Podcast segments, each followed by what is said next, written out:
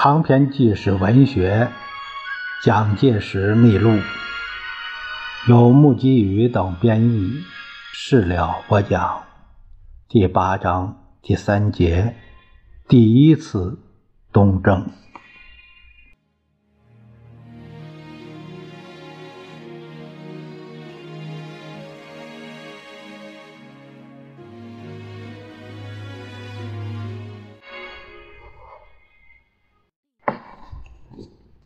一九二四年十一月十三日，孙先生乘永丰舰莅临黄埔陆军军官学校。孙文为谋统一中国，决心和以张作霖、段祺瑞为首的北方军阀会谈。当首图北上之际，特地到军官学校视察。九月间，北方军阀发生了第二次直奉战争。由于直系冯玉祥倒戈，以致张作霖、冯玉祥等获得胜利，而曹锟被囚，吴佩孚逃往湖北，段祺瑞则被捧出来作为新的领导人。孙文是在新的情势之下，受到张作霖、段祺瑞的邀请北上。军官学校全体官兵师生列队欢迎于校门外的码头上，由校长蒋介石登舰供养。孙文立校巡视一周，并参观一二期学生演习，然后叹息地说：“于此次赴京，明知其异常危险，将来能否归来尚不一定。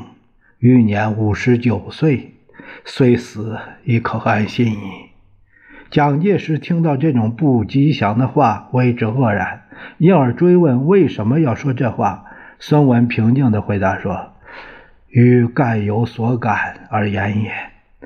尽管黄埔军校学生能忍苦耐劳、努力奋斗如此，必能救革命事业，实行我之主义。”凡人总有一死，若两三年前余既不能死，今有学生驻军，可完成吾未竟之志，则可以死矣。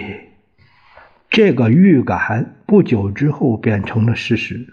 孙文在参加校内的送别宴会之后，于傍晚登舰离黄埔前往上海，这是。蒋介石和孙文最后一次的见面。孙文一经北上离越，叛徒陈炯明便伺机而动，再度来犯广州。陈炯明在被革命军自广州驱逐出去之后，以北洋军阀和英帝国主义者的秘密支援为背景，同时和福建、江西、湖南各省军阀互通款曲。更收罗其根据地东江一带的土匪，续集有近十万的兵力，自称援粤军总司令，企图夺回广州。革命政府为了加以镇压，决定出兵讨伐陈炯明，这就是第一次的东征。一九二五年二月一日，粤军、滇军、桂军组成联军，由杨希敏，他是滇军的，担任总司令。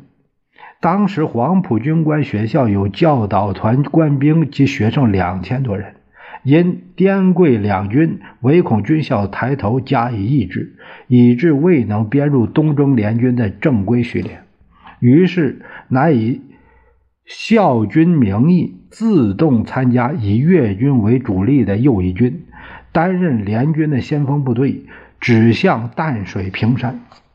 蒋介石当时是黄埔军校的校长，并兼任粤军参谋长，指挥右翼军作战。左翼军杨希敏以博罗、河源为目标，中路刘振环，他是桂军，指向惠州。校军于二月三日上午九时登福安舰。自黄埔出发，河岸炮台鸣炮礼以示出阵。校军所参加的右翼军于翌日四日占领东莞，继续东进。炮兵队及机关枪队官兵都自行抬扛或推挽枪炮，不征集民夫，以免增加人民额外的负担。军纪严明，没有一个士兵侵入民家。如果发现有任何破坏纪律的人，立即执行枪决。这是为了要建立真正的革命军队，故而必须有严厉的军队纪律。对于没有实战经验的学生们，蒋介石又做了这样的教导：见到敌人，千万不要惊慌，先把自己隐蔽好，沉住气，瞄准射击。十三日，向敌军。重要据点淡水进军，教导第一、第二两团由平湖龙岗突击淡水南面，粤军第七旅自东北面，粤军第二师自西北面进击，展开三面包围攻势。十四日清晨，与前来迎击的敌军遭遇，经过激烈战斗之后，虽被击退，但敌军在淡水城内坚。壁城门，负隅死守，部署了抵抗到底的态势。守备淡水城的敌军是陈炯明部副总指挥陈兆林属下的翁辉腾所属的精锐部队，构筑有坚固的防御工事，城环有基层可以辐射、中上层可以立射的三层射击阵地，为。防备夜晚攻击，在城墙高处更有强烈的照明设备，夜晚照射的城外四周皎如白昼。进攻部队迫近两百公尺左右，城环上的三层枪眼就射出火力网。此外，他们用洋铁罐装入爆竹，点燃鸣放，噼里啪啦作响。伪装发射机关枪为疑兵之计。这一个战场对校军方面来说是最初次面临的正规战争，士气固然高昂，可是存在着缺乏战斗经验、地形非常陌生以及期待不到后方补给的一些不利条件。相对来说，敌军方面则有坚固城环为屏障。且可预料，一旦攻防焦灼持久，则敌方便可以由根据地惠州派遣有力部队驰援前来，而校军在敌人顽强抵抗之下，弹药损耗甚余，故有速战速决之必要。